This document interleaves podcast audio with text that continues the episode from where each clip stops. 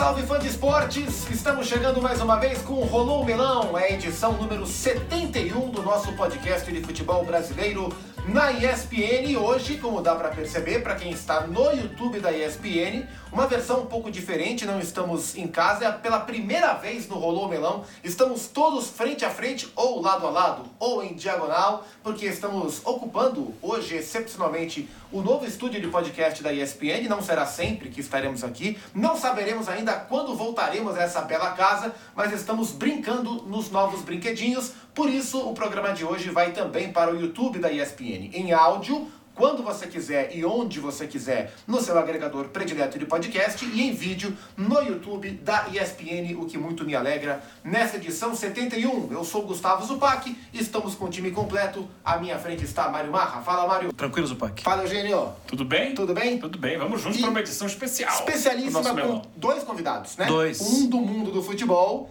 e um convidado da casa, né? Nosso grande companheiro Vinícius Fernandes, é editor de programas, né, aqui na ESPN do Linha de Passe, do ESPN FC. É uma das cabeças pensantes de tudo que o fã de esporte vê por aí. Eu não sei se isso quer dizer algo positivo, né? claro que quer. Fala, Vini, tudo Valeu, bem? Obrigado pelo convite, Zupac. Vamos falar de futebol. Boa, vamos falar de futebol, vamos falar de internacional, porque temos hoje um grande convidado conosco, na edição número 71 do Rolô Melão, que é o presidente do Inter, o presidente colorado, Alessandro Barcelos, que está conosco nesta edição. Quero já de antemão desejar uma ótima tarde ao presidente, agradecer pela presença e dizer que é muito bom tê-lo conosco no Rolô Melão. Tudo bem, presidente?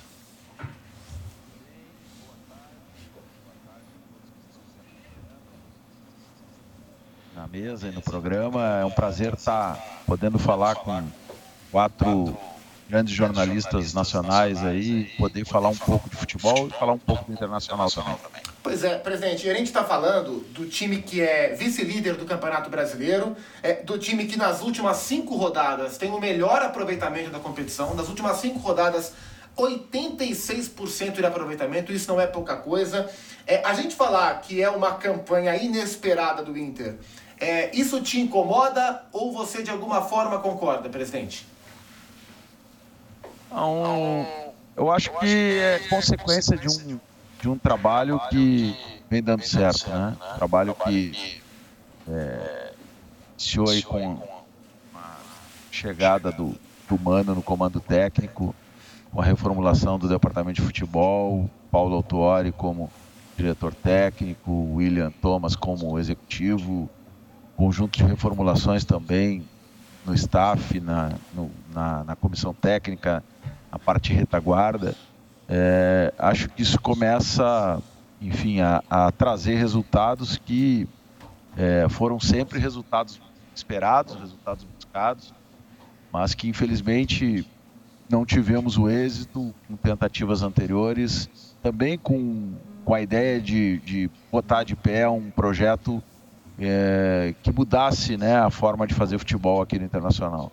E isso, nesse momento, é, a gente começa, vamos dizer assim, a ter uma estabilidade e a enxergar uma evolução importante que nos leva a esse momento bom dentro do campeonato. Sabemos que muita coisa ainda tem que ser feita, sabemos que isso é o início de, um, de uma caminhada que, que vai é, nos, nos, vai necessitar ainda de muito mais tempo. O Internacional é, vem é, de, um, de, um, de uma crise financeira difícil. Internacional vem é, de, uma, de uma necessidade de títulos é, é, de algum tempo. E isso não se resolve do dia para a noite, isso se resolve com continuidade, isso se resolve com muito profissionalismo e é isso que a gente vem trabalhando. E espera é, é, que esta evolução que vem acontecendo, ela tenha passos importantes consolidados para que a gente possa, a partir de uma temporada, de um final de temporada importante esse ano, é, projetar um início de 2023 melhor do que foram os inícios dos anos anteriores. Vou, vou passar a bola para os meus companheiros, mas antes, é, eu me lembro, eu participei de um Bola da Vez com, com o senhor aqui na, nos estúdios da ESPN. É, eu lembro que você contava que a, a escolha pelo Miguel Ramírez, né, na, na, no começo da última temporada, da penúltima, né, é, tinha muito a ver com ideia de jogo e que um dos princípios do, do, da sua gestão era implementar um DNA diferente para o futebol do clube. E vocês tentaram com o Ramírez, não deu certo. É, vocês tentaram com. O Aguirre veio para meio que remediar. Vocês tentaram com o Medina, não deu certo. E agora com o Mano o time encaixa. Hoje o Inter uh, entrega o DNA que vocês imaginavam ou vocês moldaram essa ideia dentro das necessidades? Eu acho, Zupac, que a gente não, não deve primeiro engessar esses conceitos. Eu tenho visto muito isso né? um engessamento de conceitos, é, ou é isto, ou é aquilo, é, muitas vezes antagonizando questões que, que, fazem parte de um processo de evolução de uma equipe, seja ela pela forma de pensar do treinador, seja ela pela característica do grupo de atletas, seja ela pelo confronto com adversários que te fazem, dependendo das circunstâncias, pensar o jogo diferente. E, e o Mano é, nesse aspecto, né, ele está conseguindo fazer com que, pelo menos essas variáveis aí que eu trouxe, é, agora elas funcionem de uma forma que faça com que o Internacional, por exemplo, seja hoje o segundo melhor ataque do Campeonato Brasileiro. Né? Ninguém, ninguém consegue ser o segundo melhor ataque se não tiver é, dentro do seu modelo de jogo a busca né, pelo resultado, a busca por gols. E, e isso é importante. Evidentemente que o, o cuidado defensivo também para que se tenha um equilíbrio né, num campeonato difícil como esse e, nas competições que disputamos e que vamos disputar. Eu acho que isso é uma evolução importante que nós conseguimos hoje, como eu disse anteriormente, buscar um equilíbrio né, no jeito de jogar. Uh, evidente que se compararmos, né, teoricamente, até mesmo na prática, mas eu digo teoricamente porque Hoje temos conjunto de sistemas de jogo que são outra, outra coisa, é, sendo tratados aí é, por vários treinadores e também por jornalistas especializados. Evidente que nós teremos aí modelos né, de, de, de, de forma de jogar é, mais envolventes e, e mais é, é, evolutivos aí no, no aspecto ataque.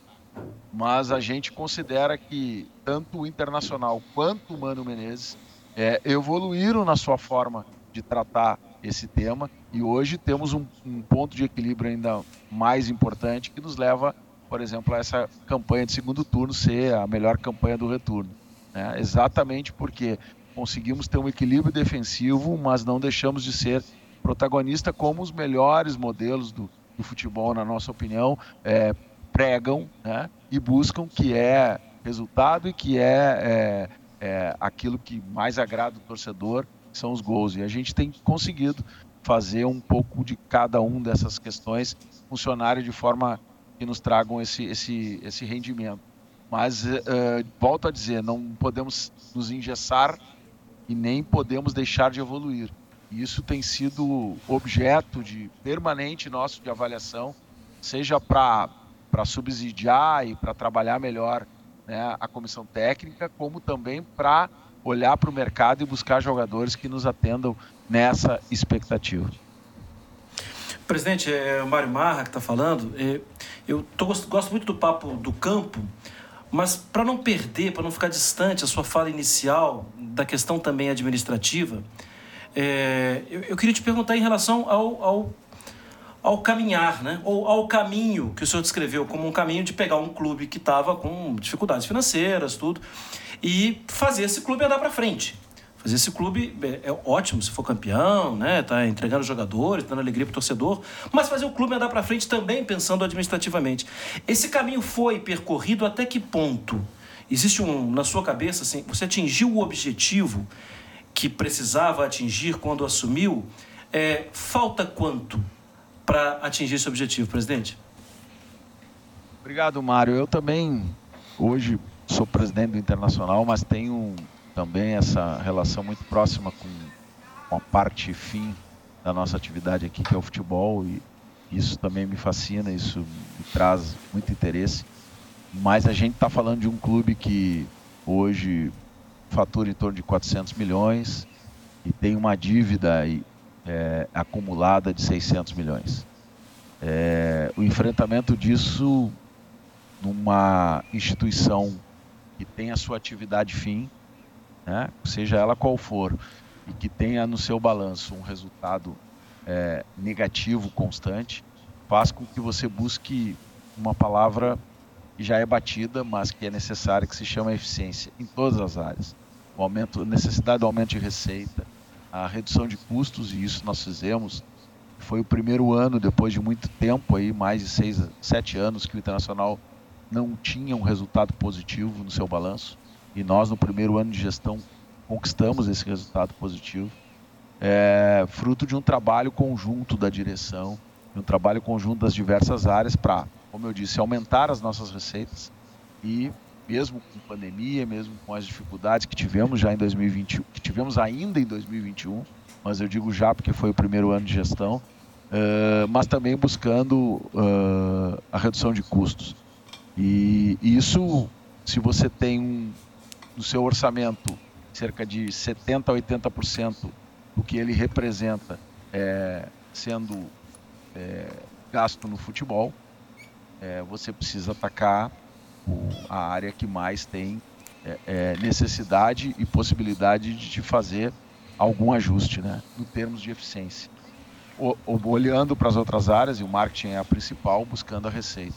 E no futebol a gente buscou essa eficiência e tem buscado, né, de, de, de poder reformular o plantel sem perder qualidade. São cerca de 28 jogadores aí que saíram de 2021 para 2022. Já em 2021 tivemos outras saídas. Né, a necessidade de, de adequar a sua folha salarial, uh, pagando, né, gastando, investindo naquilo que possa lhe trazer um retorno melhor do que o retorno que se tinha. É um, é um desafio. Isso só é feito a partir dos profissionais.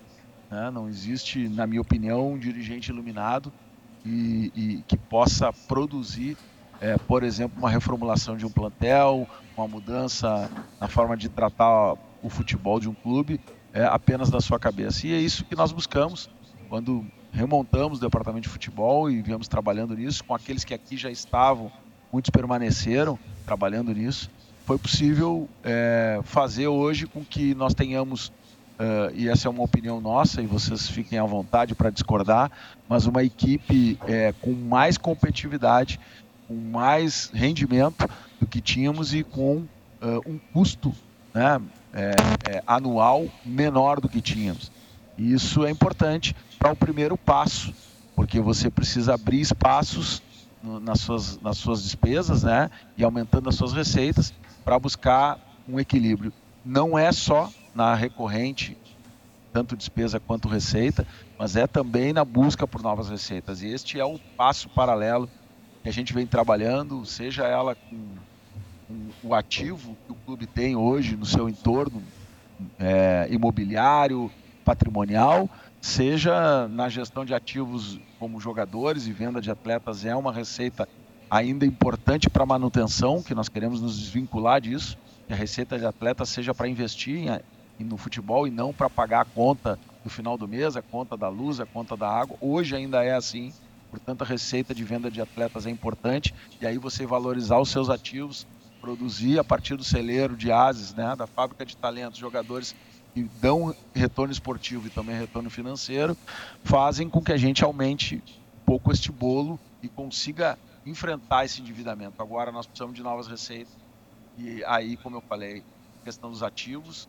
né, a questão de uma futura liga, o futebol brasileiro hoje deixa muito dinheiro na mesa e a necessidade de valorizar o futebol como um todo é fundamental. Talvez com essas novas receitas a gente consiga de fato um enfrentamento a esse endividamento e aí, enfrentando o endividamento, você começa a ter um círculo virtuoso. Isso faz com que o clube se consolide é, entre aqueles clubes que buscam equilíbrio econômico financeiro, sustentabilidade, consequentemente, com certeza, os resultados de campo. Presidente, o Inter é vice-líder do Campeonato Brasileiro. Faltam poucas rodadas. É verdade, tem uma distância ainda para o Palmeiras. Na segunda-feira, após a vitória sobre o Atlético Goianiense, o, o Mano falou, não, tem uma luzinha lá no final e tal, uma possibilidade de título. Como é que o Inter trabalha isso, né? Porque é um clube que né, tem muito tempo que não ganha esse campeonato brasileiro, bateu na trave há dois anos, mas há muito tempo que não é vencedor. É, trabalha como de, diante dessa possibilidade hoje? Não é uma prioridade? Tem um planejamento especial? Vai ser cobrado? Não vai ser cobrado? Como é que vocês trabalham em cima dessa possibilidade que existe hoje matemática? Bom, Eugênio, primeiro é, é uma realidade que, que um clube grande como o Inter precisa conviver e essa pressão ela é normal e, portanto, é prioridade sempre a busca de título. Né? E seremos cobrados né? é, nesse sentido, porque é, é, assim que a gente se cobra, é assim que o torcedor nos cobra. Agora, a gente enfrenta uma realidade evidentemente difícil. Temos um, um adversário para falar do primeiro colocado, né? Está distante e performando uma grande equipe, sem contar os demais que estão juntos, né? Praticamente ali os quatro primeiros muito próximos. E isso também é, traz uma dificuldade enorme para esse objetivo do título. Agora, é, nós não podemos, é, é, é de maneira nenhuma, é, desconsiderar que estamos num momento importante da competição onde a gente vem crescendo. Isso é importante para o futebol, né? E a gente precisa aproveitar isso com a regularidade que tivemos para que a, nesse sprint final a gente possa estar tá concentrado e olhando jogo a jogo. É isso que tem sido a nossa tônica aqui. Já foi assim quando lá em 2020 nós estávamos é, no início do ano, nas últimas 13, 14 rodadas, a nove pontos do líder São Paulo, né, em sexto lugar no campeonato e encaramos ali um primeiro um desafio jogo a jogo, né? O que nos levou a chegar na última rodada e talvez nos últimos minutos do último jogo precisando de um gol. Né? Então uh, esse é o trabalho que está sendo feito, é isso que a gente vai priorizar aqui. É o próximo jogo contra o Bragantino, é mais uma decisão, como foi o jogo contra o Atlético Goianense na, na última segunda-feira. E olhando para frente, jogo a jogo, é que a gente vai poder saber lá no final se de fato essa caminhada, essa reta final serviu para nos levar a uma disputa de um título tão importante que o Internacional não ganha muito tempo. Isso é um passo. Agora, fora este passo que seria o maior, nós estamos dando também passos importantes para retornar à Libertadores, onde nós não estivemos no último ano, né, disputando. Isso tem uma importância muito grande para o clube, seja dentro de campo, em termos esportivos, como também fora dele, em termos financeiros.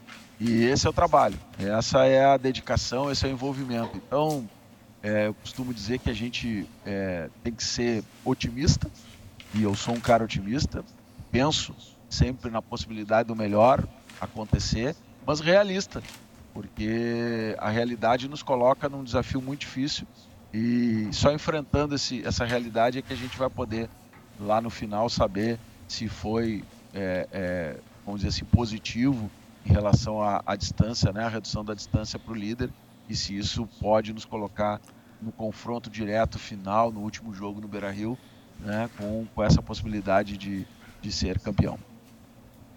Presidente Vinícius falando aqui, uh, se a gente for olhar a fotografia das primeiras escolhas, logo quando o senhor assumiu, o senhor optou pelo Miguel Ramírez, né, um treinador bastante promissor, né, que uh, saltava aos olhos no mercado sul-americano à época.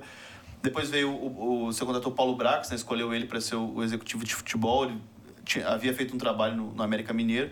Eram profissionais muito promissores, mas com pouca experiência. E aí era uma gestão uh, iniciante com profissionais uh, pouco experientes.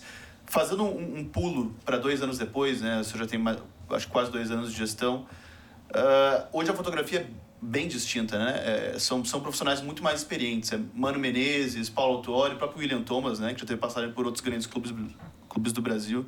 Uh, o senhor vê aí um pouco o, o motivo do sucesso, uh, isso explica um pouco o sucesso do Inter no segundo semestre, e olhando um pouco retrospectivamente, uh, o senhor de repente, não digo se arrepende, mas acredita que naquele momento uh, o senhor deu o passo maior que a perna, escolher profissionais que eram muito promissores, mas não tinham tanta experiência para assumir a, a, a bucha que é assumir um clube do tamanho do Inter, que não, não conquista um título relevante há algum tempo, né? Olha, Vini, é... sabe que a experiência vai nos ajudando a não só entender os erros, como a compreender né, o funcionamento das coisas, né? E o futebol brasileiro ele ele tem essa característica não é de hoje e o, e o internacional aqui a aldeia mais ainda, né? Que são os resultados imediatos. Você não tem tempo para para é, construir algo de médio e longo prazo que não tenha no seu início a possibilidade de resultado.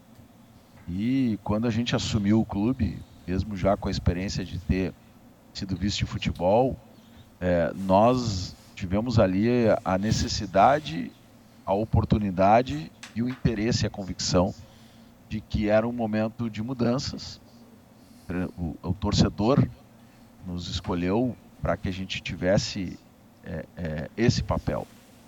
E, e, foi assim que a gente procedeu e buscamos no mercado talvez o treinador mais cobiçado. Aliás, mais cobiçado naquele momento do que o vencedor Abel Ferreira do Palmeiras. O Palmeiras fez proposta para o Miguel Angel Ramírez na época, antes de trazer o Abel Ferreira. Eu uso isso não para comparar os treinadores, porque acho que o Abel Ferreira já demonstrou aí aqui no Brasil, né, o, sua, o resultado, a sua performance e, e, e, tem um currículo invejável como um dos grandes treinadores que tem trabalhado aqui no Brasil, né? Mas o Abel Ferreira também, quando foi para o Palmeiras, tinha, tinha na sua experiência de carreira o Braga, que, se eu não me engano, é a quarta ou quinta força do Portugal, futebol não tão competitivo, né? E depois o PAOK. E foi para o Palmeiras sem ter nenhum título conquistado nesses grandes clubes, né? nesses clubes. E, e deu certo. Né? Deu certo, fez um trabalho e está fazendo um trabalho muito importante. Né? É, nós também pensávamos nesta linha, né? Quando trouxemos o Miguel, quando ele optou pelo projeto aqui em Porto Alegre, mesmo tendo sido convidado por mais de um clube brasileiro, grande clube brasileiro. É, mas os resultados não aconteceram, não evoluiu, não tivemos o encaixe do grupo, o clube não soube talvez trabalhar esta questão. Podemos fazer uma avaliação interna aqui também sobre isso, mas o fato é que nós também gerimos uma instituição importante e não podemos, é, por algum ou qualquer tipo de critério, né, estarmos uh, desatentos a tudo que acontece por conta de uma tese, por conta de algo que a gente é, entende muito mais naquele, naquele momento, né? Muito mais como concepção e muito menos como prática. Né? E foi o que aconteceu. Então a gente teve que fazer uma mudança, buscamos ali uma estabilidade, sim, com o Aguirre, que era um treinador que conhecia o clube e que, na nossa opinião, se moldava mais às características do elenco que a gente tinha naquele momento. E foi assim que a gente enfrentou aquela primeira mudança. Então, é, eu não tenho arrependimento, acho que a gente buscou dentro do conceito que se colocou no processo, inclusive eleitoral do clube, no projeto que a gente desenhou com várias mãos aqui, é, era o, o, passo que a gente entendia ser o melhor para aquele momento. E, e, como outros momentos, não só do nosso clube, mas do futebol brasileiro, não deram certo e, e, e a gente sabe que isso é, muda com o tempo e quem sabe em outro momento o próprio Miguel Angel Ramírez possa desempenhar aqui no Brasil com sucesso também, porque é um treinador é, que tem conceitos, que tem entendimento disso. Mas o fato é que a gente vai é, e tem trabalhado agora muito mais é, é, é concentrado, muito mais calcado, né, em cima de, de questões que nos dão esse outro olhar, que é um olhar que não, não perde nada para a evolução que a gente quer, pelo contrário, traz mais solidez, mas que é diferente daquele caminho que vinha sendo tomado e eu acho que isso ganha o clube, ganhamos todos nós, né? E muito, muito em cima do que, do que eu disse no início, né? Dos resultados iniciais, isso faz com que os trabalhos muitas vezes possam ter uma previsibilidade de continuidade, mas não consegue se firmar. E essa é uma questão que o futebol brasileiro, como um todo, é, precisa enfrentar e precisa trabalhar para que a gente possa, quem sabe, ter aí é, continuidades e são poucos os exemplos que, que a gente tem positivos em relação a isso. É, presidente, quando a gente olha para o Inter nas últimas temporadas, a gente vê um jogador, assim, vários jogadores se destacaram, né? Mas um que chama muito a atenção é o Edenilson, capitão do time quando estava como titular, jogador muito importante, esteve muito perto de dar ao Inter o título brasileiro tão esperado na temporada 20, que terminou em 21. Ah, só que esse segundo semestre já foi mais complicado para o Edenilson, depois da eliminação por Melgar ele perde a vaga. Era até inimaginável a gente pensar o sucesso do Inter com um cara do peso do Edenilson no banco e o Mano vem conseguindo fazer isso com o Edenilson, ah, por enquanto, como reserva da equipe. É, como é que o clube enxerga a situação do jogador? É, a gente lê notícias, ouve falar em talvez uma preparação para um fim de ciclo. É, como é que o Inter observa o estágio do Edenilson? Olha, Zupac, falando como são, né? O Edenilson, um ativo importante do clube, é, veio para cá um ano difícil, foi 2017, né? É, nos ajudou muito nessa caminhada de volta à Série A. É, foi um jogador importante ao longo dos anos e fato que é, é foi lembrado para a seleção brasileira, foi convocado, é, teve durante esses, esses anos todos aí, foram de cinco anos, propostas de clubes importantes para sair e, internacional. E sempre foi um jogador considerado muito importante para essa dinâmica, um jogador diferenciado na sua posição, um jogador que tem esta característica, né, de área a área, né, um jogador moderno, eu diria. Está uh, passando por um momento né, uh, mais difícil em relação ao seu ciclo no clube mas não deixa em nenhum, nenhum momento de ser o, o jogador que foi, né? Aliás, é, amadurecido, enfim, tem condições de entregar, né? É, cada vez mais. E a administração do vestiário, a administração da equipe, a administração é, dessas questões que são, inclusive, anímicas, né? Em relação a isso, é, são feitas pelo treinador, né? E, e o Edenilson carrega neste grupo reformulado muitas coisas, e, e, esse é o peso de um clube como o Internacional, né, muitas coisas que não deram certo. Né, a falta de títulos, falta de conquistas, né, é, se, sobressa, se sobrecai sobre é, esses jogadores mais antigos, né, e não é diferente com o Edenilson. Mas é um jogador que tem personalidade e tem certeza condições e qualidade para dar a volta por cima, e eu acho que esse é o trabalho é, que todo departamento de futebol tem feito, né, mesmo ele não iniciando alguns jogos, e tem tido a, a importância é, necessária. Vamos é, é, fazer com que isso seja um momento importante, né, de quem sabe uma retomada é, do Edenilson como protagonista né, nessa equipe. Agora, isso é, é, não, não, não, não vale a nós aqui, pelo menos da nossa parte aqui, é ter alguma especulação diferente de qual não seja ter o Edenilson no grupo, eh, estar jogando, retomando a sua melhor forma e entregando seu melhor futebol. Esse é o nosso trabalho enquanto gestor de um clube que tem no Edenilson um ativo né, eh, do qual o clube eh, investiu e investe.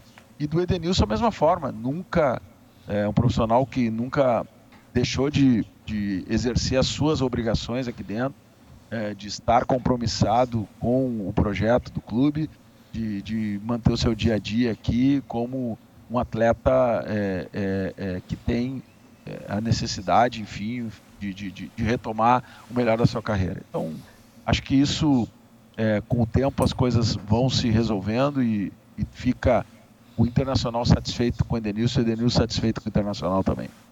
Presidente, é, o, o, momento é um momento que permite sorrisos, né? A Libertadores, que era um plano, ela é muito está muito próxima, né? Assim, acho que é quase que uma formalidade, até pelas outras vagas que vão se abrindo com outras competições. É... O Johnny, convocado para a seleção né, dos Estados Unidos, que é um ativo do clube, que é um menino que, que dá alegria também, né? um menino que, vê, que vai crescendo na carreira.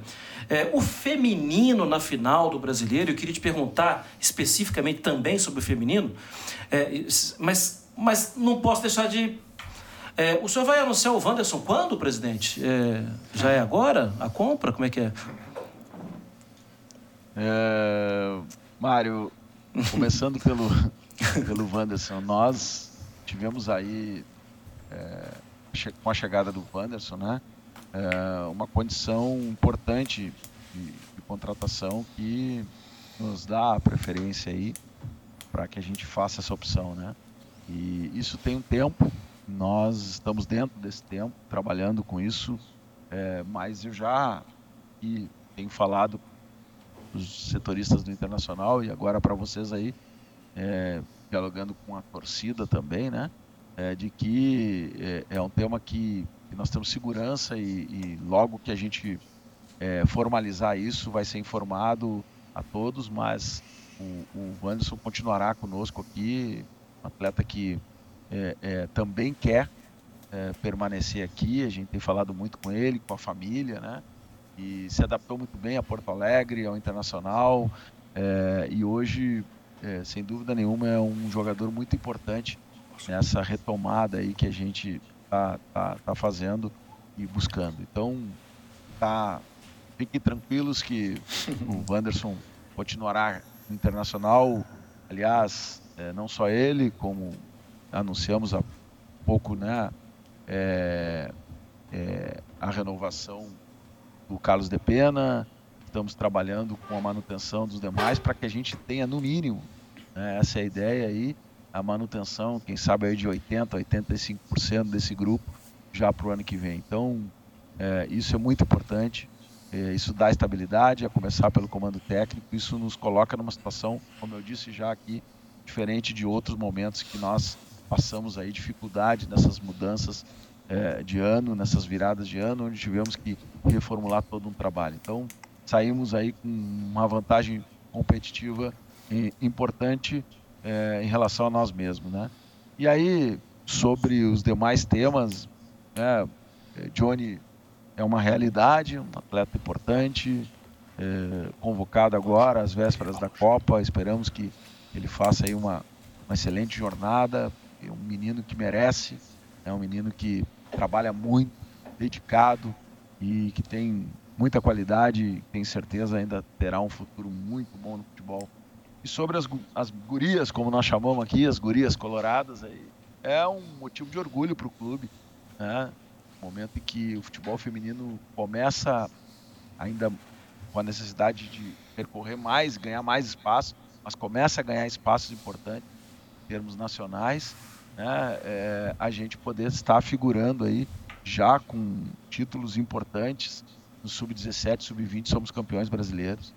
Quem sabe agora, né, com a equipe principal, podermos ser campeão também, respeitando o Corinthians, que é, é, sem dúvida nenhuma, talvez uma das maiores ou a maior potência no futebol feminino. Mas o enfrentamento aqui foi muito, muito equilibrado aqui em Porto Alegre. E agora o último jogo né, no, na, na Arena do Corinthians. Será um jogo, sem dúvida nenhuma, um grande jogo. Estaremos presentes, acompanhando, apoiando. O clube tem feito um investimento tremendo no futebol feminino. Né? É, nós mais do que duplicamos o investimento no futebol feminino nesses, nesses últimos dois anos. E isso se traduz nesse trabalho que vem dando resultado, que já é um trabalho né, que o clube realizava há mais tempo, mas que hoje, com os atuais dirigentes, profissionais que estão lá, se aperfeiçoou, cresceu e, como eu disse, trabalhou muito em cima desse, dessa palavra eficiência para que a gente pudesse é, transformar é, isso que é um trabalho do dia a dia em resultados. E a gente espera buscar esse título, conquistar esse título e presentear a torcida colorada que fez um espetáculo aqui no Beira Rio, tendo o maior público futebol feminino no Brasil é, no, no, último sábado. Presidente, é, sai um pouquinho da esfera só do Inter. O senhor falou mais cedo sobre a questão da liga. E aí, essa liga, o acordo está próximo entre os dois grupos? É, ou não tem pressa para esse acordo ser feito? É, porque, teoricamente, só valerá né, a partir de 2025 o, o quanto é urgente que essa, essa liga saia de fato do papel e seja colocada Lembrando, em prática. Né, gente, que o Inter ele não está no grupo da Libra. O Inter, o Inter está no, tá no grupo Forte. do Liga Forte, que é, que é um grupo que conta com menos clubes grandes das consideradas potências e que está aí conversando sobre a divisão de cota, né? É, mas a questão é toda que é preciso que chegue a um acordo. É, como é que anda isso? Tem urgência, Eugênio, não tem? Obrigado pela pergunta. Só para continuar ali o que o Zupac estava dizendo, é, não tem talvez os maiores clubes, mas tem a maioria dos clubes. Sim. Hoje a Liga Forte Futebol tem 25 clubes, né, contando com clubes da Série A e B, e a Libra tem 14 clubes. É, isso é importante porque configura uma força. É, quando você fala de direitos de televisão, por exemplo, com a lei do mandante, cada clube tem o direito de vender os seus jogos em casa, né? Nós estamos falando de 25 clubes que mandam seus jogos, isso numa grade de jogos para a composição de um produto do futebol brasileiro é muito importante. Assim como, evidentemente, a Libra, os clubes que lá estão, são importantes. E se nós não tivermos a maturidade e a capacidade de construirmos uma liga com os 40 clubes, com certeza todos perderão. Esse é o pensamento do forte futebol. A diferença é que, e a gente hoje viu publicado vários veículos aí, é, a divisão de recursos é, da Premier League, que é uma referência para nós da Liga Forte Futebol, em todos os sentidos. Né? E nesse aspecto a gente vê que o clube que mais recebe não ultrapassa 1,5 vezes do clube que menos recebe. Sendo que o que menos recebe ultrapassou pela primeira vez a cifra das 100 milhões de libras. Né? Isto é fundamental para que a gente tenha um produto né, de maior valor. E essa diferença de olhar para o produto é que tem feito, tido a dificuldade, ou criado a dificuldade, para que a gente pudesse estar junto hoje, desde já. Mas eu acredito que isso vai ser percebido por todos, né, da importância que é, é, essa diferença ser, no máximo, né, é, é, de 3,5 vezes, que é isso que a gente começou o, o, diálogo, mas perseguindo de acordo com o aumento da receita esse número de uma, uma, uma vez e meia, né, para que a gente tenha um produto que seja extremamente valorizado no mercado e que possa, é, é, com isso, romper fronteiras pelo mundo né, e com isso ter aí uma venda importante de 2025 para frente. Essa é o trabalho da Liga Forte, é para isso que a gente se estruturou, para isso que a gente vem defendendo esses critérios. São exatamente os mesmos critérios utilizados pela, pela Premier League, que busca contemplar uma boa parte da divisão dos recursos de forma igualitária e a outra parte, né, considerando a performance sim como algo importante, né, o resultado de campo, e uma terceira parte considerando a audiência. E é o que vai valer né, no fim do dia, quando você vai vender os direitos de um campeonato. É a sua audiência. Né? Demais critérios são critérios que têm até dificuldade de serem mensurados, né? criam gincanas entre os clubes, que muitas vezes pode criar aí, é, até subterfúgios para serem é, analisados. Então, se nós eliminarmos essas questões falarmos de forma objetiva, um percentual de divisão igualitária, percentual por uh, classificação no campeonato, ou seja, performance, resultado, e o percentual por, por uh, audiência, nós teremos um campeonato muito equilibrado em relação à divisão de recursos, né? um campeonato mais equilibrado em relação a essa divisão de recursos Mas da televisão. tem uma previsão disso acontecer, presidente? Tem uma previsão Como? de quando? Tem uma, vocês trabalham com uma ideia de qual é o tempo máximo para que se chegue a um acordo, para que se encontre um entendimento, para que seja viável colocar a liga em prática para quando é importante, né? 2025 começando, mas isso tem que começar antes, né? A liga tem que estar estabelecida, é, funcionando antes. O, o deadline é final de 24, isso está funcionando de uma forma ou de outra, né? Teremos que achar uma solução. Os clubes vencem os seus contratos e precisam negociar, né? Poderão negociar de forma é, dividida, de forma em bloco? Poderão. Eu acho, e vários de nós pensamos iguais aí em relação a isso na Liga Forte Futebol, que isso é, usando uma linguagem bem popular, um tiro no pé, né? É, um, é, um, é ruim para o futebol brasileiro e para os clubes. Então, este prazo, ele, quanto mais próximo do final de 2024, mais difícil é para que a gente tenha tudo formatado. Agora, tem soluções híbridas, tem transições que podem ser feitas. O fato é que o contrato que vem na televisão, esse sim, não pode ultrapassar o final de 2024. Esse é o prazo máximo para este tipo de transação. As demais, se vai assumir o calendário, se vai organizar o tema da arbitragem, né, que são temas importantes, o fair play financeiro, a governança, isso são prazos uh, que precisam ser observados, né, mas que não tem necessariamente um prazo contratual como a venda dos direitos de televisão. Então, isso tem que ser tratado, mas ainda estamos no momento anterior a esse. É o momento de se organizar de forma coletiva e nós é, nos, nos, relacionamos muito fortemente aí com o mercado para que o mercado entenda que temos uma proposta sim de organização do futebol, queremos que os 40 clubes estejam juntos e que vamos perseguir isso de uma forma muito unida para que a gente possa mostrar, mesmo aqueles que não estão hoje fazendo parte do, da Liga Forte Futebol percebam o quanto é importante para todos, né? no longo prazo. Isso é importante também dizer, é, Eugênio, que, que se nós olharmos para o curto prazo, mais uma vez, os clubes podem entrar no canto da sereia. Né? E a gente sabe as dificuldades financeiras, o Internacional é um clube que está em dificuldade financeira.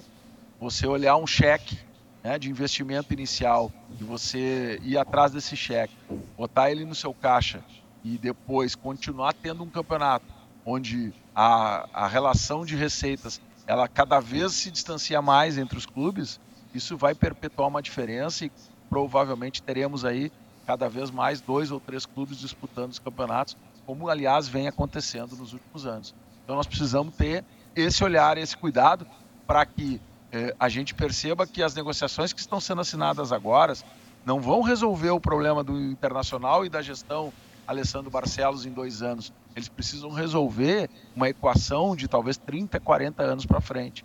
E aí sim é que reside né, a responsabilidade de cada gestor, de cada conselho de gestão, de cada presidente com o futuro do seu clube.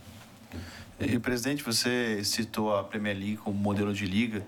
E todos os times que jogam ela têm ali um grande acionista majoritário, né? E hoje em dia até a Championship, né? até a segunda divisão, quase todos os times têm um acionista majoritário, de modo que a segunda divisão inglesa movimenta mais dinheiro até do que, por exemplo, a primeira divisão de, de, de grandes ligas, aí, como a italiana, se não me engano. Uh, e hoje, se a gente for olhar no show brasileiro, pegar as últimas três temporadas, ele se monopoliza no Flamengo, que tem a maior torcida, mas em Palmeiras e Atlético Mineiro, que tem uma injeção muito forte de dinheiro por trás para clubes do porte atual do Inter, uh, uh, tem como brigar e ser hegemônico? Quando eu digo brigar, não é pegar uma Libertadores, de vez em quando beliscar uma semifinal, de sobre... tem como brigar com esses clubes sem uma grande injeção, um grande aporte financeiro? E, e aí também já faço uh, duas em uma. Segunda pergunta. A questão da SAF, ela, ela chegou a entrar em debate em algum momento no Conselho do Inter? Qual é a sua visão sobre isso? Enfim. Eu acho, que nós estamos no limite nós estamos conseguindo aí duramente estar à frente, talvez de clubes que têm investimento muito maior, talvez não, que têm um investimento muito maior internacional nesse campeonato. Mas são por circunstâncias, por razões aí das mais diversas, pelo calendário, por várias competições. Né? Então, nós não podemos contar com isso. Temos que ter competitividade sempre. Né? E essa competitividade é muito difícil isso não, não é o. Não, não sou eu que estou dizendo. Né? Vocês são profundos conhecedores do futebol mundial e sabem que os grandes campeões do mundo inteiro são aqueles que têm maior receita em todas as ligas. Né? E não é independentemente da gestão da liga. Se é de um dono, se é de um acionista, se é uma associação. O que vale ali é a receita. A receita, dificilmente você vê um time com grande receita que não esteja entre o primeiro e o segundo lugar, ou seja, nesta ordem de receita também. Então, aqui não é diferente. Quando você tem clubes aí que faturam três vezes mais que o Internacional fatura no ano, você vê a diferença que é e assim sucessivamente. Né? De forma que, por mais que você busque uma eficiência no dinheiro que você investe no clube, ela vai ter um limite. E chega naquele limite, ela, ela vai bater no teto para subir. Né? Então a gente trabalha também com a ineficiência dos outros. Né? Na medida em que os outros têm ineficiência, você tem eficiência, você consegue incomodar e brigar. Mas na medida em que todos tiverem e o avanço leva para isso, principalmente com a chegada desses modelos de governança que trabalham mais seriamente com isso, é, as diferenças vão ficar ainda maiores dentro de campo. Essa é a tendência. Hoje não estão tão grandes porque existe ainda uma influência, às vezes até política ou de outras formas, e não faz com que tenhamos aí grandes, na hora do, do, do, do calendário é, é, compartilhado como é o nosso, Copa do Brasil com regionais, com competições internacionais e o brasileiro, é, te dão esta possibilidade de numa Copa, numa outra, ou no Campeonato Brasileiro, na medida em que as atenções vão para outro campeonato, de brigar por alguma coisa, mas isso são circunstâncias, como eu disse, não, não podemos contar com elas o tempo todo. Então, é necessário sim é, que se tenha é, uma busca para que a gente tenha esse produto tão importante, tão valoroso como é o Campeonato Brasileiro, é, a atenção, é necessário que se tenha esse trabalho. É, e sobre a gestão dos clubes, sobre SAF, o Internacional está programando um, um, seminário de finanças. A gente adiou até, era, a ideia era fazer neste final de semana com um calendário do feminino que foi marcado, né, os jogos para, para a decisão.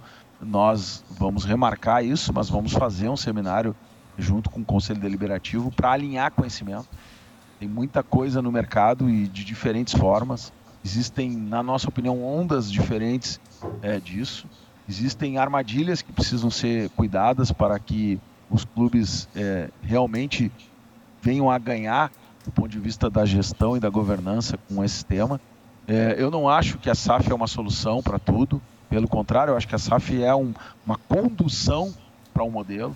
E esse modelo ele pode ser é, é, de forma que tenha um acionista, um capital, um capital, né?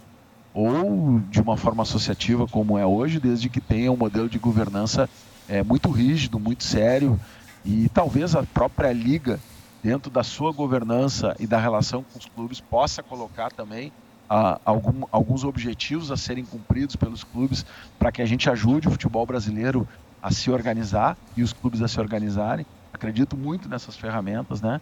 E a gente vem fazendo esse trabalho aqui no Internacional, buscando é, moldar e preparar o clube né, para um, um, modelo profissionalizado. Agora, se ele vai ser uma SAF, se vai ter alguma venda, isso é uma decisão é, do Conselho Deliberativo, e é um debate que precisa ser exaurido né, e precisa ser tratado com muita cautela para que a gente não, não tenha surpresas né, e não sofra aí. É, com o tempo interrupções importantes né, que possam advir de algo que hoje é, tem uma, uma importância, eu reconheço ela, é, diferente inclusive para um momento que cada clube passa, né, e que precisa ser bem analisada por todos nós para que a gente, no caso do Internacional, aqui saiba é, exatamente o passo que quer dar ali na frente. Boa, vamos para uma última rodada de perguntas de cada um para a gente fechar com o presidente. É, presidente, se em janeiro alguém falasse, olha, 2022 vai ser o ano em que Dorival Júnior, Mano Menezes e Luiz Felipe Scolari vão ocupar algumas das principais posições das competições do calendário brasileiro, certamente iam me chamar de um completo maluco, porque não era a realidade desses treinadores, com tanta história, mas não era essa a realidade deles no momento. O senhor acha que isso vai ter um impacto no mercado para a próxima temporada? Acho pro, provocativa a tua fala, porque eu também penso como tu, ninguém imaginava isso no início do ano, né? É, se faz muito esse debate aqui, a gente é perguntado, ah, a gente teve aqui o, o, o Cudê, depois tivemos o Miguel Ângelo Ramírez, depois tivemos o Medina.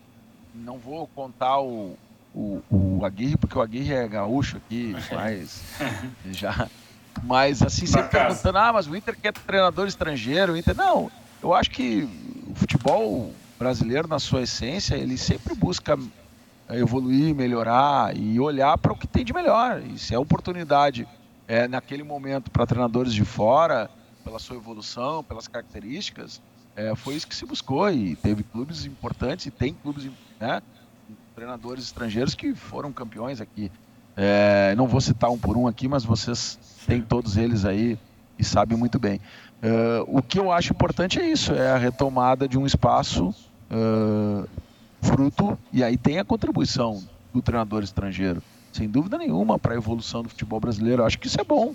Acho que ganhamos todos nós. Agora, o que não pode ter é dogmas, é ter é, é, é uma visão extremamente restrita de que, né, pela, pela escola do treinador, você vai dar preferência ou não vai dar preferência, né? Mas sim pelo trabalho e pelas circunstâncias, pelo momento em que passa cada clube, as equipes. Né? E eu volto a dizer, a gente está muito, muito feliz com que o Mano vem trabalhando e vocês têm, é, é, é, tenho certeza, acompanhado também um novo Mano Menezes, um Mano diferente daquele Mano, né, em termos de relacionamento, em termos de trabalho também, né, evoluindo bastante, acompanhando bastante, é, atualizando-se bastante. Isso nos agrada, isso é importante e é bom para o futebol brasileiro. Né? E eu não posso falar pelos demais que foram citados aqui, mas pelos resultados que vem dando, tenho certeza também que trabalham com isso, né? E a gente é, precisa valorizar isso também, é, sempre olhando é, para aquilo que é o resultado do trabalho, né? E não a nacionalidade, ou a escola, porque a gente acaba daí reduzindo o debate e isso acho que não ajuda.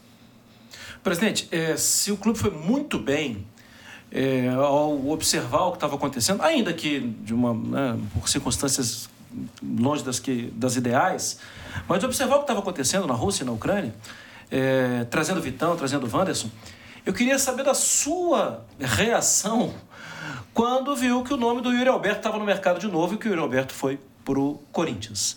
É, por outro lado, ainda aproveitando a mesma fisionomia que, que eu estou vendo aqui, dá muita satisfação o futebol brasileiro passar a conviver com o nome do alemão, né, presidente?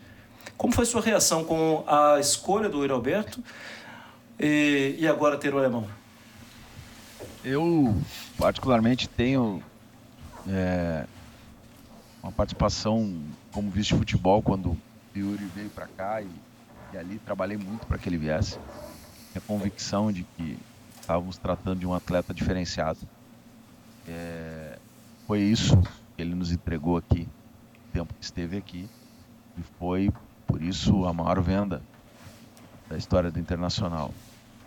E infelizmente por circunstâncias né, da guerra é, fizeram com que ele optasse em voltar para o Brasil. Nós tentamos que ele estivesse aqui conosco nessa reta final de Campeonato Brasileiro. É, mas por decisão do próprio atleta, ele optou por, por ficar em São Paulo.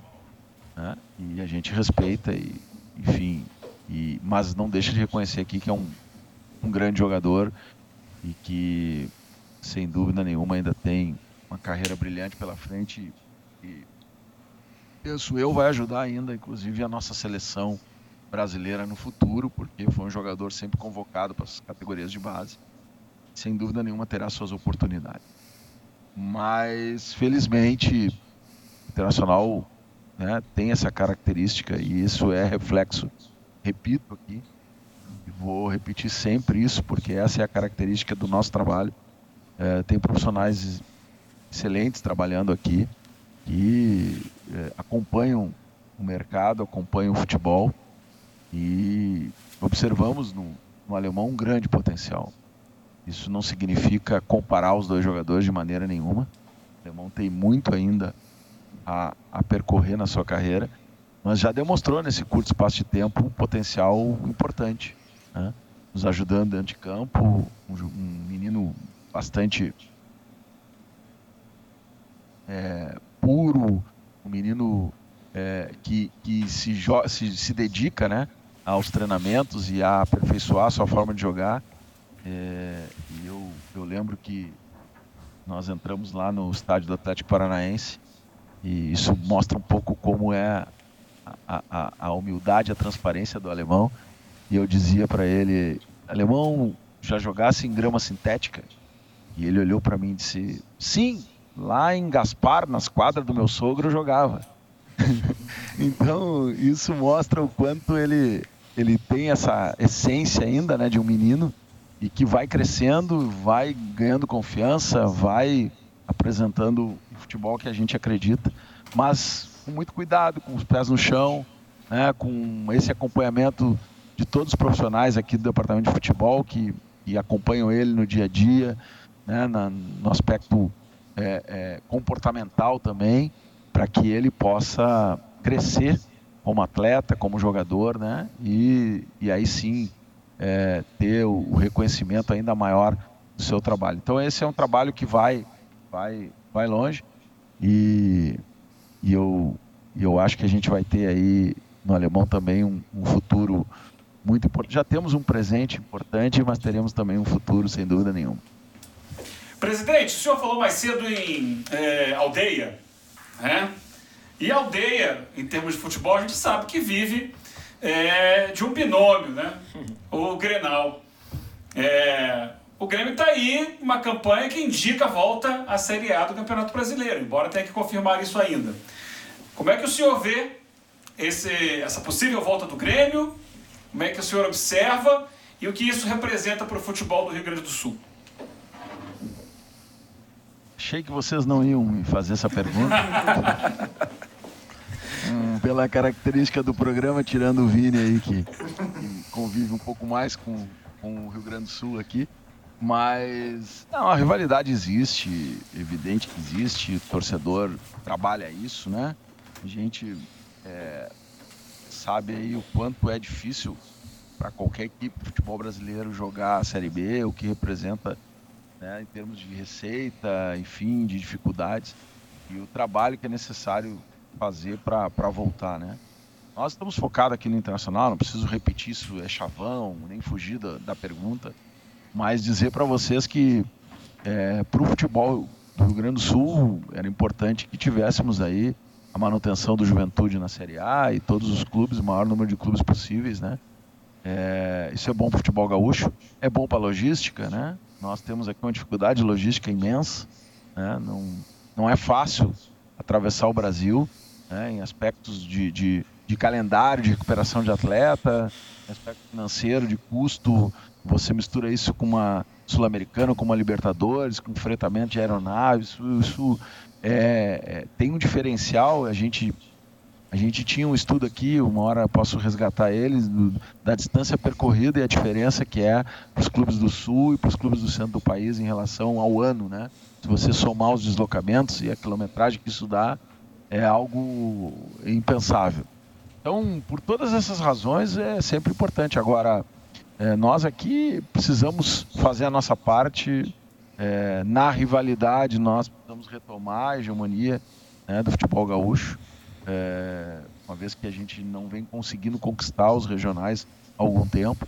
E esse é um trabalho que a gente se foca aqui quando fala em rivalidade, mas olhando hoje para esse momento né, é, do internacional como algo importante e, e acreditando aí que, que se as coisas encaminharem como estão encaminhando, teremos aí, né, é, é, nosso rival na Série A e aí, portanto, confrontos também nessa, nesse campeonato que, que é tão importante como brasileiro e que esse ano teve é, essa possibilidade de enfrentamento. Presidente, para concluir, 2023 vai ser o último ano da sua gestão, mas é uma gestão que promoveu uh, algumas mudanças estruturais no clube, mas que o senhor sabe, o senhor integrou uma, gestão passada, o senhor sabe a importância de ganhar um título, né? O senhor herdou uma gestão que, que em quatro anos de Inter recuperou o Inter da segunda divisão, mas não ganhou nenhum título e o trabalho do, da gestão Medeiros é muito marcada por isso, né? Por, por não ter conquistado títulos e, e ter vencido poucos grenais.